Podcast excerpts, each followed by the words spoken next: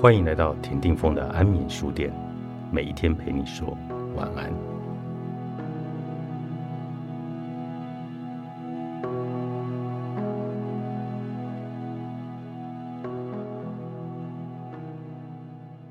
不去想自身所处的状态，就能够短暂跳脱焦虑的心情。和朋友出去时，都自嘲自己是无业游民，其实人又怎能真正无业呢？一个人在家庭、社交圈都有不同的角色要扮演。当我不再忙碌于采访工作后，空出了不少时间陪伴家人，甚至简单用 Line 来问候彼此的次数也变多了。没有跟身边朋友透露自己失业的消息，一方面是好胜心，也是完美主义性格在作祟，觉得自己没了工作等于能力被否定了。大陆人说掉价。台湾话叫做 “Q 感”，而我便一直困在这样的自我怀疑当中。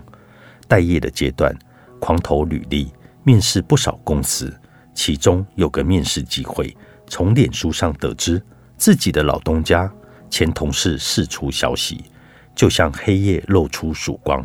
心想，能够回到自己熟悉的环境采访，肯定能减少环境适应的磨合期，也能够赶紧上手。因此，也特别期待这个面试能够通过。新闻圈有数个主播回国三进三出的典范，很佩服这些人能够不断的跟公司离婚再复合。当王力宏、宋慧乔、大 S、江宏杰等银色夫妻婚变时，大概我们都会发出犀利人妻谢安贞的感叹：“瑞凡，我们回不去了，要回锅老东家，首先。”得回顾当初离开分手的原因是什么，破镜重圆前的倒带审视，要再思考一次，原来的障碍还在不在？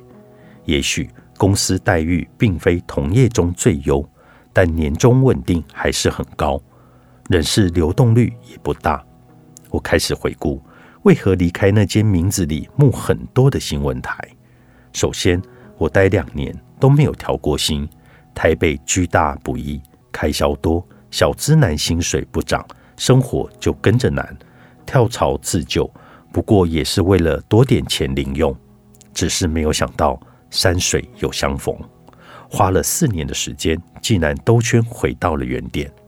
面试官跟我经历类似，游走各台，我们也曾同一间新闻台短暂当过同事。当我托他帮忙转履历时，他感到很惊讶。面试时气氛轻松，填填资料，心里就已经觉得势在必得。但等候期足足两个星期，过程心里颇为煎熬，甚至影响到作息。打开电子报，励志鸡汤文的新闻给人不少慰藉。新闻男主角站在田中央，全身沾着泥泞，采收莲蓬，年纪轻轻只有十九岁。他说。我不怕吃苦，只怕赚不够钱。确实，经济考量下，人不能没有工作，但不是谁都能拥有。出生时就含着金汤匙的特异功能，说穿了，没有哪一份工作是轻松的。干嘛怕吃苦？如果不工作，你会更苦。面试结果石沉大海。在花莲四星饭店打工的好友阿雅，换假兼程北上。请我来吃刷刷锅。他是花莲著名土产店的富二代，但是他不想靠着家庭背景跟爸妈的财产，从餐厅基层的计时人员一路做到副店长。他把自己当作海绵，充分的吸饱餐饮业的专业知识。后来提离职去澳洲，花了两年时间打工旅游。赴澳洲前，他回了老家花莲，一边在饭店打工。一边陪伴把他养育大的祖母开刀，一刻不得闲。阿雅才二十出头岁，我到大学演讲时也会鼓励学生，有机会就必须出国去，到台湾以外的地方看一看，打开自己的视野。这些经历会对人生产生关键性的影响。反观自己，即将四十岁了。四十这个关键数字是挪亚方舟在大雨大洪水中漂流的天数。摩西在旷野出埃及也花了四十年。不管如何，四十以后，人生迈入新的阶段。现在的你做的任何决定，都将影响你下一个十年、二十年，甚至四十年。投履历、找工作，就为了这样的命题，裹足不前。